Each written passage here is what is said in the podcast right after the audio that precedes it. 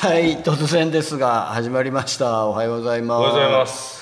えー、哲也と淳の朝から飲んじゃってるはボリューム8ということです。いもう8回数える8回ですね。うん全然数えてなかったけど。ええは数えてなかったんですが、はい。えーなんとか8回も続けてこれたんですが、まあ、年度またいだっていうことがね一つの大きな成果ですよね。そうですね。いろんな失敗を繰り返し。そんな失敗しないですよ。あ大きいろんな波を乗り越技術え的にはね。で大体これまでのことを振り返ってみると、はい。あの盛り上がるのは2回に1回。いや 半分は本当の雑談で終わったなっていう。いやいやいやあの雑途中からこの番組の内容のところにあの雑談っていうのを書くようにしてるんで。してますねそういえば。はい。はいなんか内容を改善するんじゃなくてあの手前で言い訳を先に 用意しておくっていうどんどん埋め合わせをね、のは先にしていくっていう、はいそういう術を学習したっていうことなんですけど、い、いやでも前回はねほらついにしがらみもんじゅるを解禁っていうああいやありがとうございます。であのあの時点であの全あれどれぐらいでしたっけ？小1時間ですよね上演時間あのえああれですか？本編本編。本編がね48分です、ね、48分ですよね、でじ自分は15分ぐらいのところまで見ててで見でられましたあ当然。あであの帰り道っていうかあの次 前回の配信から次の移動しながら見てましたよね。そんな 危険なことをされてた。危険じゃないですよ別に、うん移動しながら見るって皆さん普通にやってるじゃないですかいや車なのかなと思って。電車電車。あじゃあありがとうございます、はい。電車でも見れるんですね。電車でもイヤホンつけて見てる人いるじゃないああいや、ね嬉しいなねそんなことしていただけだからって。こうだってさ横の人がこうチラ見したりもするじゃそれをない別にチラ見されたって恥ずかしいもんじゃない。いやいやしてくれてるのが嬉しいあそうそうそうそうそうそういうことです。えーどうでしたかあれ 途中途中バカバカしくなったり。はいやそうですよ。バカバカでこううまくできてるのよ。次が気になるようにね。ストーリーテリング的にね。ありがとうございまはい。まあ、あのエンディングのあのみんなでワイワイやってるのも良かったな、あれを蓬莱さんが作詞してるっていうのが良かったな。エンディングテーマあをねー西野カナ風のエンディング曲。そうそうそうそう。あれが良かったな。もう予算度外視で最後はあの西野カナ風の歌が入りたいなとか言い出した時にもう一人で。いやあのねわ私ほら新国立劇場で結構蓬莱さんがね あダンスイマーズもそうやられてるけど新国立劇場って結構新作をこうや書き下ろされることあるじゃないですか、でそれね何本か見てるんですあよ。ああの蓬莱作品を。あれですか？消えていくなら朝とかも。とかなんかあのあと新人あのほら新国立って研修所あるじゃないですか、研修所の卒業発表なんかでやる。あはいはい、はい。あれもオオファーが来て、はい、あの宮田さんが演出されてとかっていうのをね見てるんですけどね。あこんな作詞するんだっていう。面白かったですね。だからなんていうのかな。本舞台本編じゃないからねあのちょっとリラックスしたりちょっとあ遊び心があるっていうのがそうなんですなんかこよねううまく出てますよね。おありがとうございます。いやだってあのどう面白かったかってね。あの言ってもいいのかどうかちょっと探いや言っていいんじゃないですかこんな具体的に？えー垂れ流しな具体的に？で。やっぱあれなんかあの腕飛んだのおかしいでしょあれ。ああのいいいあれね。でもなんかかろうじて時代劇のルールを保ってますよ、ね、た保ちつつ、はあの very sorry とかね出てきたりとか、そうですね、まあ、やっぱ言葉は面白いですね。だから一応作家さんが書いた人形劇うんうん。をちゃんと演出したっていう形な手は取れましたかね。でそうそう取れてますよ。あありがとうございます、てなことで我々も先に進んでいかないと、あれ前年度の作品ですから。いやドキュメントとかほら徐々に公開してっていうからその話したいのかなと思って。いやいやプロデューサーもとして。もういいの？ういやしたいですけど、うんそこにとらわれてばっかりいてもどうなんだろうあっていう。はあのーそうなんですよ。でこれやり始めたのも結局コロナの影響があって、なんかねここ若葉町オフでやってるんだけどそれを止めておくだけではダメだろうみたいな感じで壁に絵を描き出したりとかした一環なんですけど、まあそれは前年度。いうん。令和2年度の話で、でえっと先月の3月29日が、えっと僕がすごいお世話になった志村けんさんの命日ちょうど1年経って正直ね乗り越えられなかったんですよ1年。でももうやっぱりあの乗り越えていかなきゃいけないかななんて思ってて、なんかお互いに今後どう何をやっていくのかみたいなあります？ありますよあります？まず、まずねえ今昨日から稽古が始まったものがあるんです。え、お稽古っていうのは上演に向けた稽古。上演に向けた。おいいですね。これはねあの劇団は大体秋頃やる秋にね、うん。はい。あのテント公演が。素晴らしい。でそれは常にこう準備してるんですよ、はい。い、ろいろ折衝したり。でそれとは別にねあのお引き受けした仕事がお演出としてそうです外部作品に。それはねでもあのもう数年前から知り合ってあのカートでこうアウトリーチ系の授業をやることのきっかけになった、はいはまあなんとか NPO 法人がありまして、ダウン症の子供たちとかおはい。あの自閉症の子供たちとかですね。子供っつってももう成人して昨日稽古したらなんか酒が飲みたいみたいな話になって。えーってお前子供扱いしてたけどみたい過ぎてるから当然飲むでしょって言われてそれはそうだなと思ったんですけど。でもね彼らとやる舞台が、えー6月13日の日曜日っていうのがありますね。にどどこで何をやる？神奈川アートホールっていう知らない。あの私たちあれ保土ヶ谷区民でしょ？保土ヶ谷区民。保土ヶ谷公園っていうのがあるじゃないですか。あります。あの星川駅っていう相鉄のね結構好きですよ。からこの間あの梅を見に行きましたあよ本当ですか？あそこはものすごいこう長い滑り台もあるしあるあるある。なんかこう手押し式のポンプっていうか井戸みたいなあありますね。遊びであるしでテニスコートとかねスポーツ施設がすごい充実あれ裏っ側にちょっとこう林道みたいなところがありますね。はい。あの中を昔よく分け入って走ったりしてた。あそうですか。僕今まさに走ったりしてますけど。あのなんか凸凹道みたいなところに入らないとちょっと気持ちが落ち着かないみたいな。そうああいうのが好きなの。獣道みたいなところそうですか えそあそこあれにアートホホールって言うんだっけ？あの喫茶店があるとこでしょきっと。喫茶店もある。エコーっていう。あのああのあそこにホールあるなと思ってたけどあれがアートホールなアートホール。で基本的にはあそこはアートホールっていうホールとあとスタジオがいくつかあって、結構ね音楽の人が利用してるんですよ。大体その神奈川フィルハーモニーっていうはい。オーケストラが、あの常宿というか。そうですそうです。あの練習会場なんですだからまあその定期演奏会とかあると大体リハーサルってオーケストラは3回とか2回とかやるのかな、でそれをね結構ねあの公開してて見れたりするんですよ。おでまあ指揮者の方の方針によって客席がね200の客席なんですけど、はいステージがものすごいでかいの。っていう、だからもうちょっとリハ用の会場ではあるんですけど。そんなとこがあるんだ。はいある。それ立派。あリリハ会場としても使えると。使え使えますね。お。それは。県有財産ですけど。結構ね豪華なんですよそこは。でここでやるの？おえ？6月に。それ6月に。やりますね。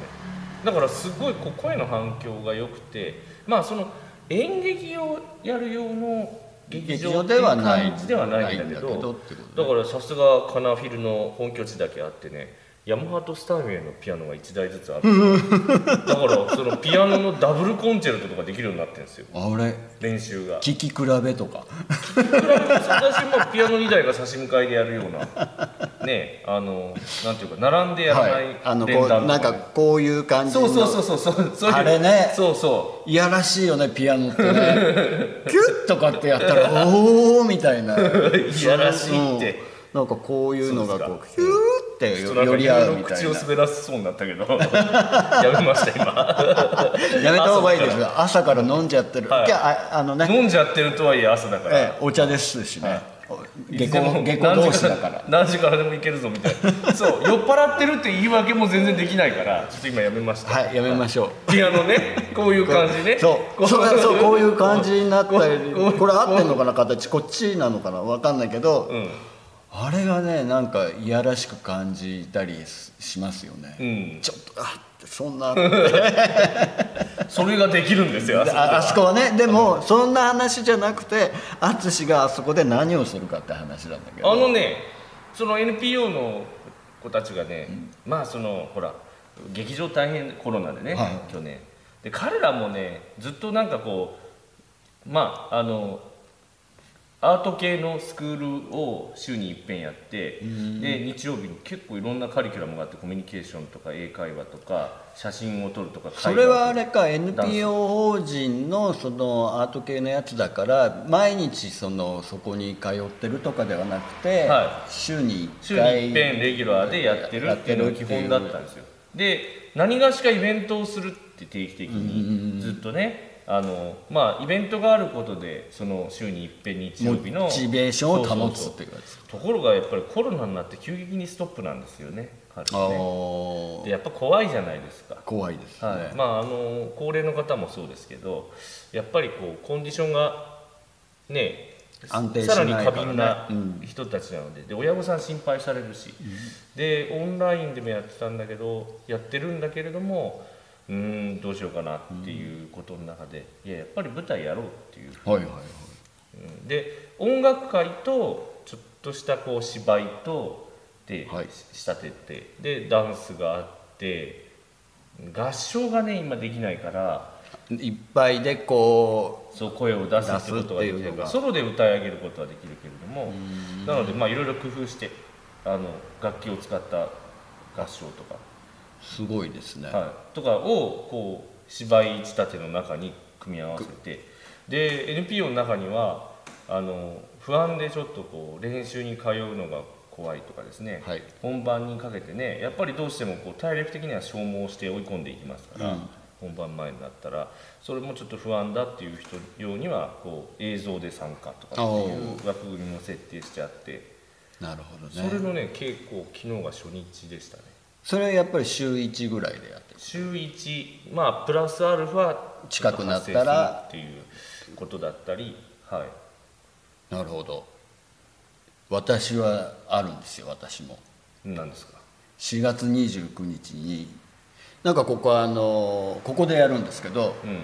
今町の空き地プロジェクトとかって言って、うん。あの借り手がいないんですよ若葉町オフ今、うん。でねあの閉めててもあのしょうがないだろうっていうあの代表の考えなんで劇場開放しててあの小学生とかが入ってきてあの紙の上に落書きしたりとかっていう、なんか空き地として利用してもらうっていうことをやってるんですけどそれの関連企画として「えー歌と笑いの広場」うん昭和の歌と楽しいスタンダップコメディっていうのを やるんですけど、うん。この後半のフレーズを聞いて誰が出演するか、はなんかちょっとおぼろげに想像ができると思うんですけど、えー、と昔からあのこれ3人の僕含めて3人の企画なんだけど、うん。えー風間美樹ちゃんっていう元 SKD のトッ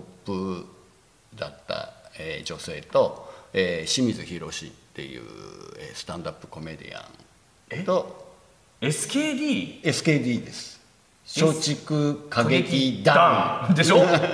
あの国際劇場、はい。なのにちゃん付けで呼んでる？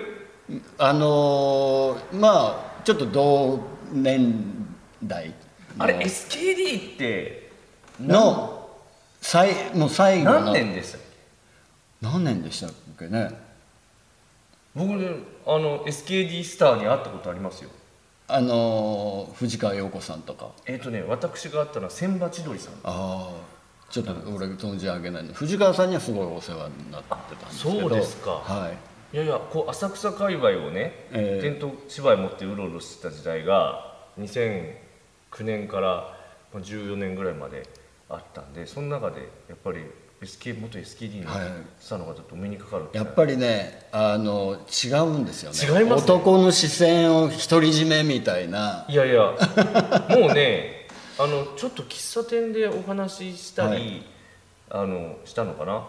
だけどねもうねその居住まいが全然違うんですよね。違いますね。であとその SKD の方とあの図鑑の方。は両方ともやっぱりこうスターじゃないですか、はだけどその見られ方が違うっていうい、か、うん。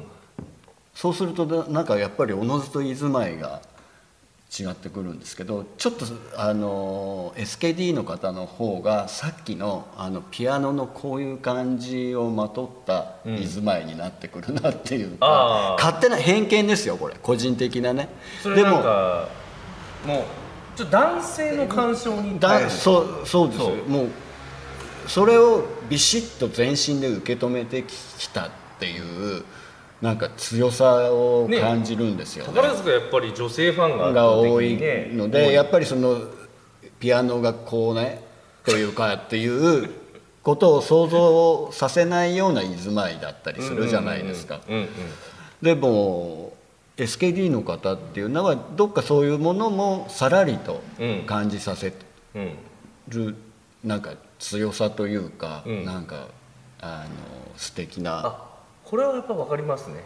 なんなんとなく伝わりましたかね。わかりますわかります。そのまあ浅草っはていうものなのかもしい、れないでもななんかそうしなんかそういう芸能をやられてた、そのみみきちゃんと、でひろしと、うん。えー私が3人でちょっと企画してまあ事の発端はここでちょっとひろしとあの神奈川の、えー、とややられてたじゃないですか、うん。電撃、うん。障害者ネット。創作創造プロジェクト。あネットワークじゃなかったはい。南部さん出てきたよいやー、って感じです、はのあのー時にヒロシと会っててなんかやっぱりコロナで何にもできないけどなんかできないかななんていう話からでもなんかみきちゃんとかがねここで歌ったりとかしたら面白くないかななんて言ったらヒロシがすぐ動いてみきちゃんと連絡取ってでじゃあ3人で何かやろうよとかっていうのをそこからはもうなんか拙いおじさんたちがそのインターネットを使って最初なんだろうなフェイスブックのグループみたいなのをヒロシが作って、ね。はい。それでこうやり取りしてたんだけどうまく返事が返せなくて、そしたらなんかみきちゃんの方がメッセージフェイスブックの中のメッセンジャーとかうん。あるじゃないですか、あれの中で3人ではい。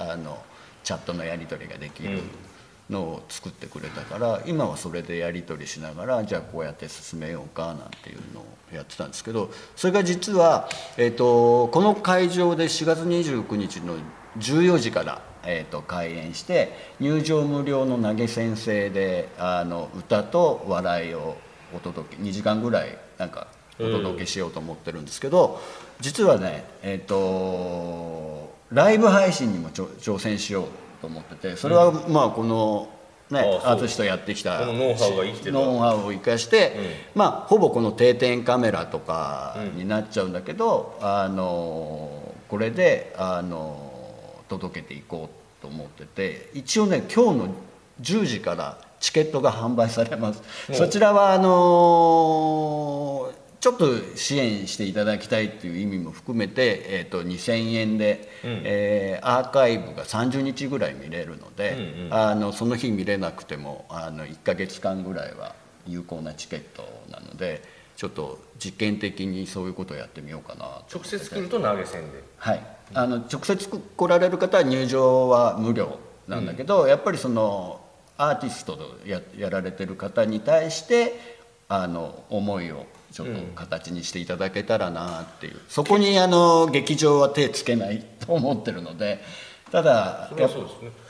その配信とかにどうしてもちょっと費用かかっちゃったりとかするんでそこはあのひ広志たちともは話してその収益をこう分割分配しましょうみたいな話をしてるんですけどなんかねこんな お金の話まで喋るようになっちゃってあれなんだけどなんかあの止まっててもしょうがないしこれで食べていきたいなとは正直思ってるので、何か形になることを少しでも前に進めていけたらなっていうのが一つちょっと4月29日29それはあれですか？29に始まるとなんかこう定例で定例でやれたらいいなと思っててそれがあのえっ、ー、とねカンフェティさんがライブストリーミング事業に乗り出してで、うん、ちょっと営業さんあ違う冊子が家に届いたのをふっと見たらそこにその紙がライブストリーミングできますみたいなチケット販売できますみたいなのがあって、うん、でまあ僕も何個かライブ配信みたいなことやったんだけどそれウォって目を引いたのが、えーと、音楽著作権料配信に関する音楽著作権料はチケット販売手数料の中に含みますって書いてあって「ん?」って。ということはちょっと今難しくて分かんなかった。どういうこと？音楽著作権料って自分で申請して自分で払わないといけなかったりするじゃないですか。 JASRAC に。でまあ本当に JASRAC ともう一個なんか日本国内にあるその著作権協会への支払いに関してはそのカンフェティさんがやっているその配信システムを使えばあのその費用っていうのは1枚2,000円に対するチケット手数販売手数料っていうのがいくらかあるんだけど、うん、それを払ってくれるだけでそのカンフェティさんの方が全部やりますよっていうのをふっとこうちっちゃいの見つけちゃったんです。うん、おって。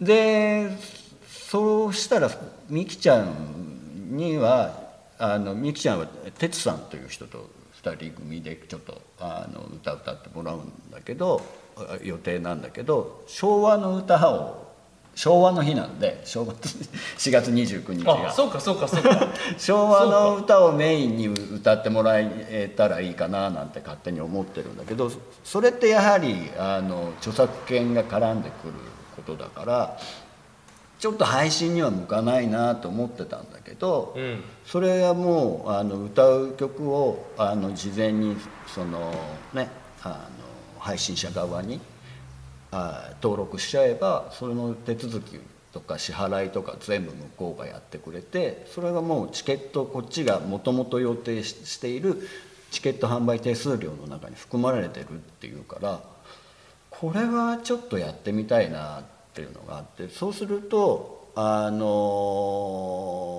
僕が一緒にちょっと浜辺の歌っていうのを山崎薫さんとかでやってるんだけどそういうね、あの女優なんだけど歌を歌ってる人とかのライブ配信もなんか大手を振って今後ね。やってやるやれるかなとかここでは関谷春子ちゃんとかも出てもらったりしてるんだけどなんかこの後ろめたい気持ちなく いろんなことに挑戦でできるのかなみたいなのを見つけたからそれも含めてちょっと実験的にやってみようかなっていう。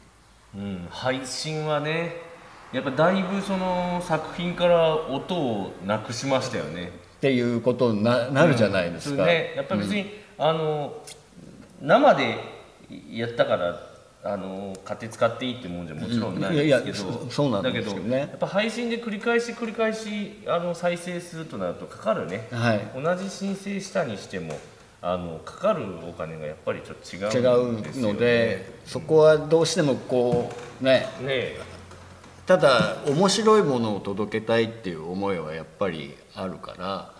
でそのそれがアーティスト側に負担になってはいけないなとかっていうのがあるじゃないですか。だからこれはちょっと実験的にねどどこまでやれるか分かんないけどその気持ちのこの枷になってたものは外れるわけだから、うん、フェティさんは分かってるね。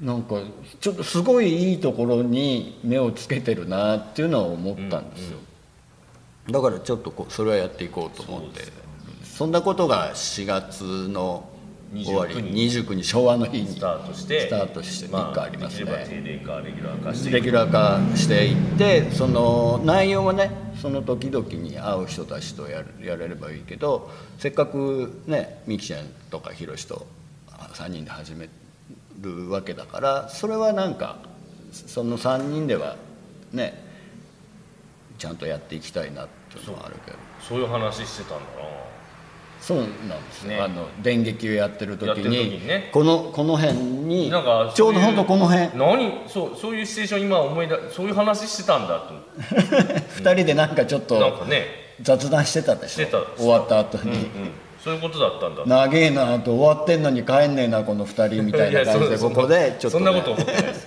この窓あたりで。それは全然 いやいやいやなんかそういう話してたんだ。そうおじさんたちもちょっとねたまにはこう仲良く やってみようかみたいな。なんかほらヒロシって呼んでるしもう古い縁だけど、なんかそんなにフランクでもないですよね。あの敬敬語でね。お互い実は敬語であのこうこの番組やってる時だけですよ。僕私があの人を名前で呼び捨てにするっていうの誠とか。大先輩に向かって演劇界の重鎮に向かって誠とか言ってるのも番組があるから無理にねちょっとこう鼓舞して。そうなんですか。誠さん誠ですって言いますよね。確かにまあ佐藤はちょっとありふれてるからかな。でななんかあの黒テントというかそのあの人たちが出会った時からうん名前で呼び合ってたみたいなでね、でなんかファーストネームで呼呼び合うとそのちょっとね幕がこう一個外れるみたいなのがあるみたいなのは聞いたことあるけど。でもねあの今後世界に向けてこう活動の場を広げていく時にはやっぱりファーストネームで呼ばないと。そう僕がそう。なんかあの遠からずですね、ええ。海外に行くっていう、行くんですか？うん、ことがだんだんこう決まってきてまし決まってきてる、はい。そういうこともある。た。ある。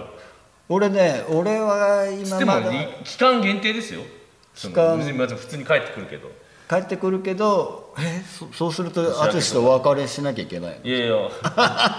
一応1年っていうことになって。え。ー、なんか淳にはそういう計画があるらしいです、そういう計画がありますよ。あとね私はまああの職業として舞台監督やったり、うんえー演劇制作やったりっていうのがあの新年度になったので決まってきてるのがあるんですけど6月にね東京芸術劇場の、えーシアターウエストはい。で、えー竹下恵子さん主演でお佃典彦さんが作演出の作品の舞台監督をあの食堂のやつ？あそうです。マルハ食堂。マルハ食堂のやつ？はい。去年ややるはずだったのが、えー、と流れて、うん。コロナの影響で流れて今年正式にやる予定だったんですけど、うん。それも今こういう状態なので、えー名古屋と東京でってなってたのが、名古屋がちょっと残念ながら、うん。えー延期中止になりで東京も危なかったんですけど作品を変えて、えー、とマルハ食堂のまたアナザーストーリーをやるっていうことになってであの来年あのちゃんともともとやろうとしてたものをやろうと。あの東京と名古屋名古屋でやろうとしてる、名古屋ご出身ですね。ご出身。さんもね、でそのマルハ食堂っていうのが東海地方であの有名ななんかお店らしいんですうん。それの物語をやるっていう。なんかそしたらあの佃の典彦の方からご指名いただいて、うん。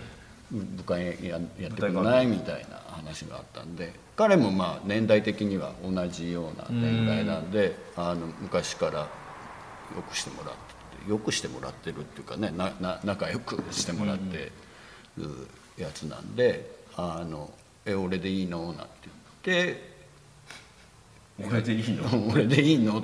なんかやねいいのかななんて思っちゃうじゃないですか。いいじゃないですか。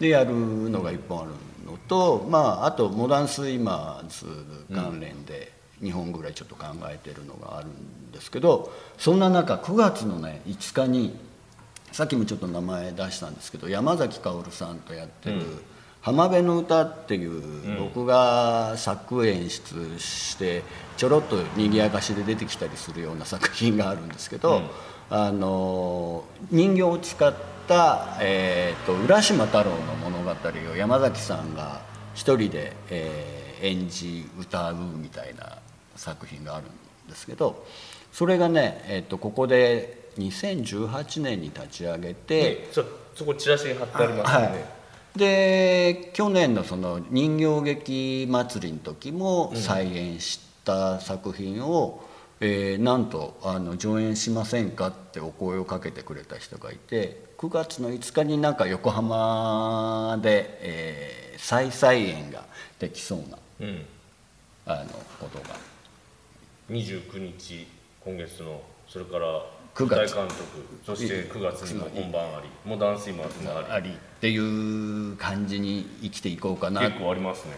っていうのとえー、っとねちょっとあのー、本当に1年何もしなかったような感じだったじゃないですか、うん、なんか動き出さなきゃいけないなと思って、えー、一個考えてるのがあのー、なんてそれはね昔からレパートリーシアターみたいな発想を持たないといけない。演劇って消費されるだけだなって思ってるので。うんえーと、ロングランできるようなちょっと企画を、うん、えー、温めていきたいなっていうのが今は思いとしてあって、うん、えー、ちょっと今週木曜日に打ち合わせに行って都内の方に出向いてこようかななんてそれなんですか？プロデューサーとして立ち上げ立ち上げていこう。だからまだ何にもあれ決まってないんだけどそう。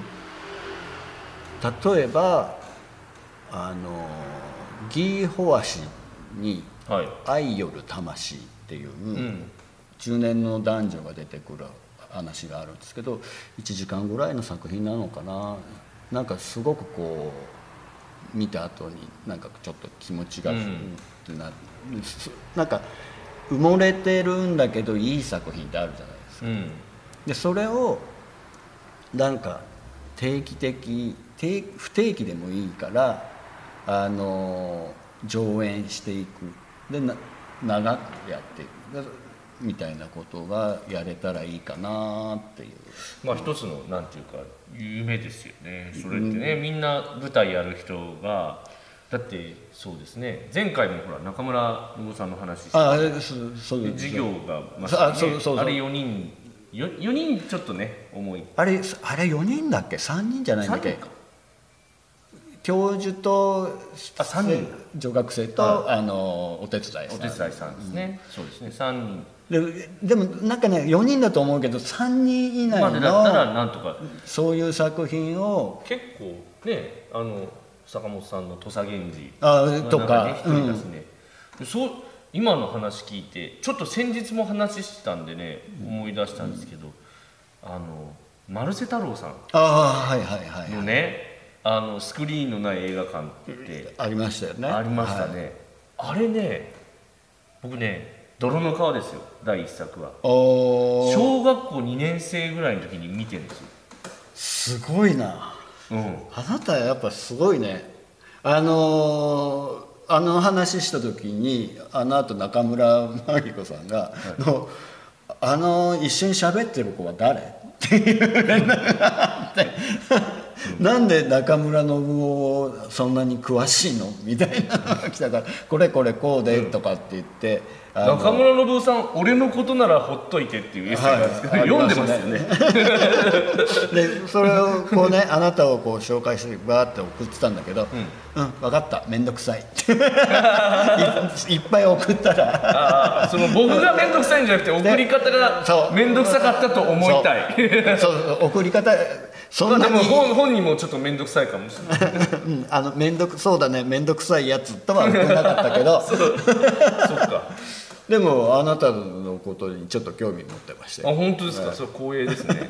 マリコが。そうか。いやで僕ねマルセ太郎さんってあの幼少期に見た舞台の中で本当に面白かったものあのそのマリコさんはあれですよ。マルセ太郎さんともすごく仲良くやってたりあとあの関公園喉に浅田飴のえ六輔さん。さんとにすごいこう可愛がられてたりとかってしてた人なんでそういうとこにはまっおも面白い人なんですよ。でそこその人に俺かなり世話になってたそうですいやいやあのね A さんはね A さんは僕はあの全然お知り合いでも何でもないですけどね、うん、あのもう晩年だと思いますが今から、えー、なんか生の舞台に接することができたんですよでそれはねあの2011年に唐さんのリサイタルをやったんですよ。お唐さんの劇中歌をこう、フューチャーしたね。赤レンガ倉庫でやったんですけど。でその時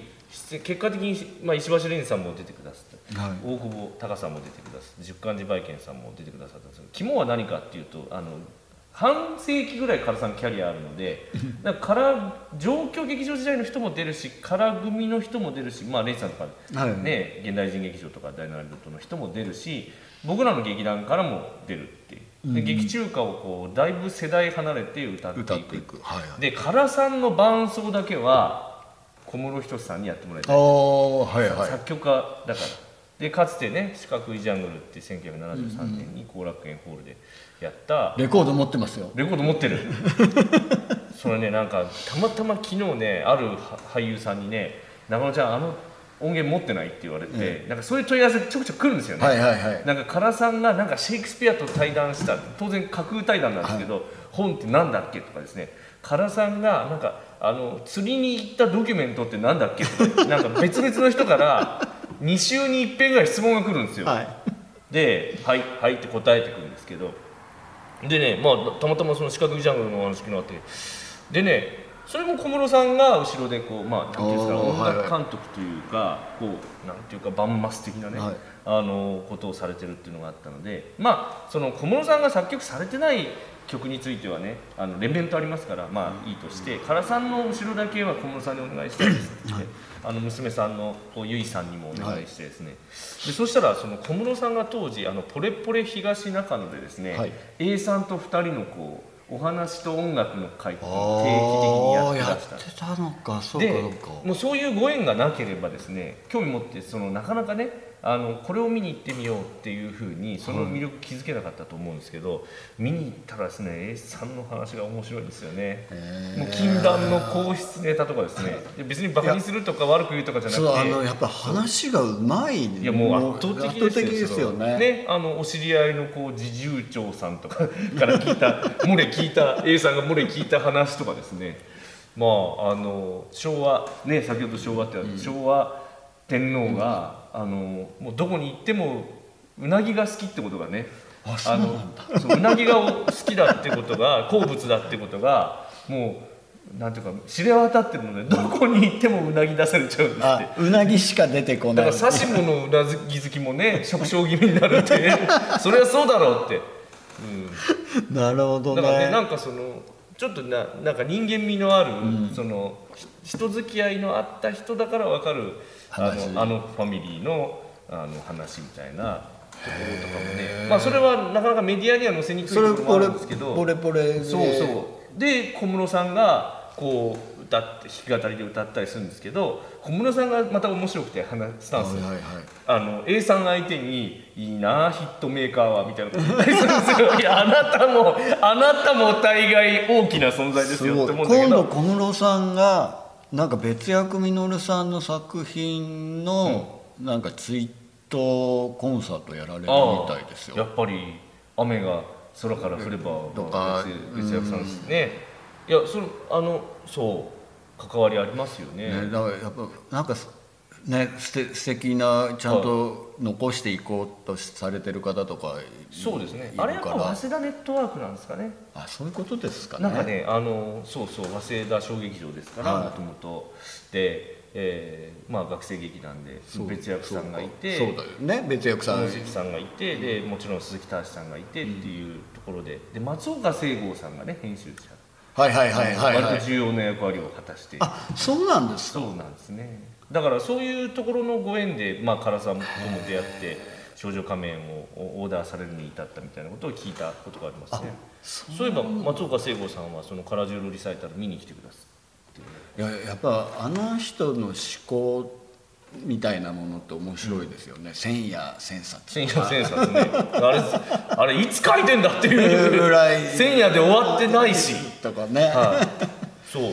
だからその時そうね面白かったポリポリ東中野で。まあ、確かにねその A さんっていう人のヒット具合ってね、ちょっと上を向いて歩こうですから、はい。もうちょっとなんかメジャー度合いが違いますよ度合いねが違いますよね。うん。それでごご自身もねあの CM もね関声喉になあるんでね。そう。ね。素晴らしい売れ方をあのそそろそろねちょっと時間が楽しく話してる。私まだ他には何か企画ないんですか？えっとえっとまあだからドリームエナジープロジェクトさっき言った舞台が6月にあってで8月にちょっと友達のその会社がやっているうまだちょっと言えないですけど、舞台を1個手伝うのと、で、えっと9月か10月ぐらいに劇団の公演をして、やって。でまあ年末か年明けぐらいに海外に行きたいなというふうに思ってますけど。でその間ずっと、まあ、神奈川芸術劇場の仕事があるはい。ということなので、そっちもなんか企画したりしてるの？企画いやまだね年度始めなんでそういうところまで行ってなくて。ただまあここから立ち上げていくでしょうねいくつかね。それとまたその企画単位でっていうかまあちょっと組織運営とかなんかそういうところなんじゃないかなと思うんですけど。まあいろいろやってますよね。ねやっていかないとダメだなってちょっと思い始めていて、まあスロースターターなんでね言い訳ばっかりになっちゃうんだけどちょっとこんなおじさんも動き出そうかなとはうん。思っているっていうね。迷惑をかけまくってやるぐらいのうん、感あでもじですかね。企画盛りだくさんで。いやなんか去年も去年というかに令和2年度もそんなになんか何もしてない感じはしなかったですけどね。動いてはいたんですけど、うん。でもなんかねこんなに家にいたことないなっていうぐらい家にいたなっていうのが個人的にはあって。だってカレー作りとか始めちゃったんですよそれはですね僕があの大学院生の時に時、ハマりました？いやというか今はたと思い出したんですけど、えここほら伊勢崎モールのなんていうかちょっと一本隣のレーンにこうある劇場じゃないですか、は伊勢崎モールにあったカレーミュージアムってあれどうなったんだろう？あの有林堂道のの横あたりに向こう側のなんかパチンコ屋さんの上みたいなああったねいや僕ねそこで結構ね具材っていうか素材っていうか具材じゃない。な あれ言ってましたよ。カレーペーストって超うまいやつがあって。あじゃあさラーメン博物館とかも行ってるんだ。ラーメン博物館は あのフリーパス持ってますよ。そうなんだ。持ってますよ。今も？今もいやちょっとねその去年コロナが挟まったんで、いや多分まだあれ有効だと思うの。というのは2021年の2月に切れるっていうフリーパスを持ってて あれね1回行くと1回フリーパスを買うとそのあとはなんか本当に稀に行ってればそのフリーパスはなんか更新されるような仕組みなんですよ。それで私ほらあの天皇町っていうところに住んでてで近いじゃないですか、はで劇団の本拠地っていうか倉庫兼事務所、会議スペースが綱島にあるんですよはい。だから環状2号通り道なのね、はい。だからよよく行くラーメン屋の一つですよ。駐車料金もそのパス持ってると1時間タダになるからラーメン食べるの ラーメン食食べべるのには一番いいでね観光地として全然利用しなくて、ラーメン屋として利用利用してるんですよあそこ。その一環としてのカレーミュージアムカレーミュージアムのこと思い出しましたよ今あの時は確かに僕も大学院生時代暇だったんで 鶏ガラ鶏ガラを買うっていうことに憧れて、はいはいはい。だからネギの青い部分うんと鶏ガラとと生姜を放り込んででスープを取るでところからスタートででそっちのカレーー作ってんだね。でミュージアムのカレーペーストっていうなんか瓶詰めでね、なんかねっちり入ってんのジャムみたいに、はいはい。これ雑ねみたいなちょっと高いちょこっと高いんだけどこれがすごいんですよ そんなカレーミュージアムはラーメンミュージアムと違ってちょっと短命に終わったのかな？う短命に今確実にないですよね。ないですよね。ああどっちも俺ね入ったことないんだよな。あそうですか。え入ったことないの？入ったことないよ。入ったことないの？だからやっぱりあなたは食通で俺は食通じゃそんななってないことないです。だってうちの舞台監督はちょっと昭和のセットを研究しに、そのわなんかラーメンえー屋行ったりしてるから、うん行った方がいい。なんかそのね食通とかじゃないですよ。多分ねなんていうか 好奇心の問題だと思いますけど 好奇心が薄いんだね俺ね。アンテナの張り方がちょっと違うんでしょうかね。ダメですね。いや思い出したいろんなものにアカンテナレーミュージアムカレーミュージアムどうなったんだろそうだねカレーミュージうどうなったどうなったんですかね。はい。近所なのに。今もあったらな。でねあの伊勢崎ストリートの話で言うと伊勢崎町ブルースの看板が変わってました。マジで？もうねちょっとこの間看板の前でこう止まっちゃって。そうですか。あの青江皆さんの、あの、映画の絵で看板みたいなね。が、まあ、刷新された青江皆さんの絵ではあるんだけどあの強烈ななんかこうアップで「伊勢崎町ブルース」ってなんか書いてあったじゃないですか、ああれもあれがなかったんですよね。なんかちょっとね一末の寂しさを感じちゃったんだけどちょっと確認してみてください。伊勢崎町ブルースな。まああの我々だからもう20年ぐらい前。にはい。やっぱウォーターボーイズっていうね映画があーはいはいはい。監督のね。あれでかかってたんですよね。ああそうかあれ関わってた。俺はほらあのちょっともっと長生きしてるのでリアルタイムで聞いてリアルタイムでありた世代なので、そうかそうか。なんかあのウォーターボーイズでちょっとこう面白くって、あのちょっとあのエロさもある歌みたいな感じでですね、使われてましたね。そうですね。やっぱりあのピアノさっきの、もう絶対言うと思う。ピアノの話と 似てる感じですかいやねいやこれがおかしいって。いやでもはい今日はこの話からスタートしてね、はいあのこういう感じでね。えお互いのちょっと思いを語ってみたりしたんですけど、えっ、と次の配信が5月の3日が月曜日っぽいですね。憲法記念日ですかね。祝日ですかね。祝日ですけど大丈夫全然大丈夫ですよ。じゃああの大丈夫そうなので5月3日を一応配信しようと思ってますので。ははい。い、それでは、はい、えー今日もありがとうございこました。今年度もよろしくれでよろしくお願いします、はい。失礼します